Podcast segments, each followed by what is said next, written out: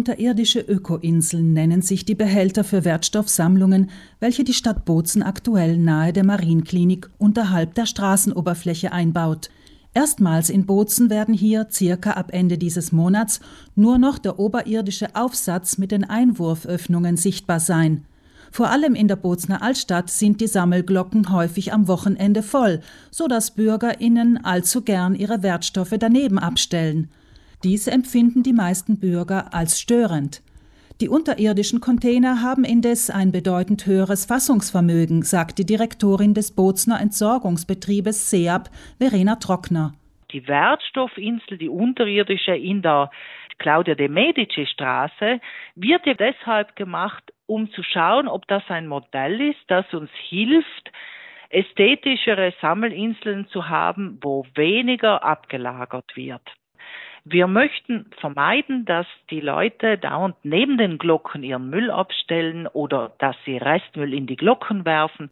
Das Problem des unerlaubten Restmülls in den Wertstoffglocken wird sich vermutlich mit den unterirdischen Ökoinseln nicht lösen lassen, räumt Trockner dann allerdings ein.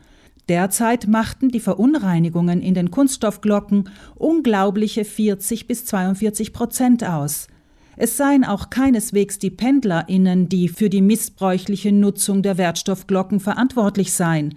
Dies hätten die Zeiten des Lockdowns gezeigt, als die Verunreinigungen unverändert hoch waren.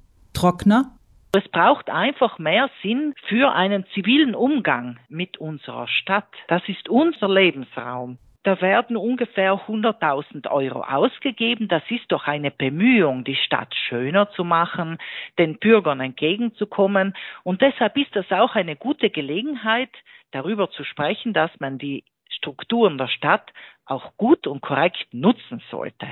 Die Öffnungen in der neuen Bozner Ökoinsel seien eher knapp bemessen, damit der Einwurf von unerlaubtem Restmüll möglichst erschwert wird. Es seien auch gleich viele Einwurfsäulen vorgesehen, wie es hier bislang Glocken gab, sagt Trockner. Die Öffnungen sind frei zugänglich, das heißt, es braucht keinen Schlüssel, es braucht keine Karte, es braucht nichts. Man kann wie bei den äh, Wertstoffglocken auf der Straße das gesammelte Material dort einwerfen.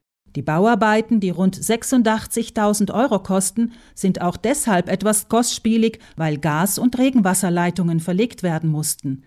Die SEAB-Direktorin erklärt, warum kein leitungsfreier Ort gefunden werden konnte. Die Lage von dieser Insel ist ja gerade im Stadtzentrum und das Stadtzentrum hat sich historisch entwickelt und da sind halt immer Leitungen dazugekommen und das muss man sich ein bisschen wie einen Leitungssalat unter der Erde vorstellen. Und es ist gar nicht so leicht, eine Stelle zu finden, wo man möglichst wenig Leitungen verstellen muss. Im Stadtzentrum wäre es für andere unterirdische Inseln tatsächlich sehr schwierig, Stellen zu finden, die eben nicht verbaut wurden. Die SEAB wird demnächst eine Sensibilisierungskampagne starten, um die Menschen erneut auf den verantwortungsvollen Umgang mit Abfall und Wertstoffen aufmerksam zu machen. Es seien ja nur sehr wenige Personen, die es mit der Mülltrennung nicht so genau nehmen, betont Trockner. Es sind ja 90 Prozent oder mehr Leute, die sich bemühen, die uns helfen zu sammeln. Und diesen möchten wir wirklich danken. Und die paar schwarzen Schafe, die möchten wir halt gerne umerziehen. Noch ist man also noch nicht so weit, dass Bürgerinnen, wie etwa in Hamburg, auch ihren Restmüll in unterirdischen Containern entsorgen können. Deren Identität ließe sich dann über einen Chip ermitteln, um die abgelieferte Menge korrekt abzurechnen. In Leifers hat SEAB immerhin schon seit ein paar Jahren ein Containersystem, das den Restmüll wiegt und über die Abfallkarte mit den entsprechenden BürgerInnen abrechnet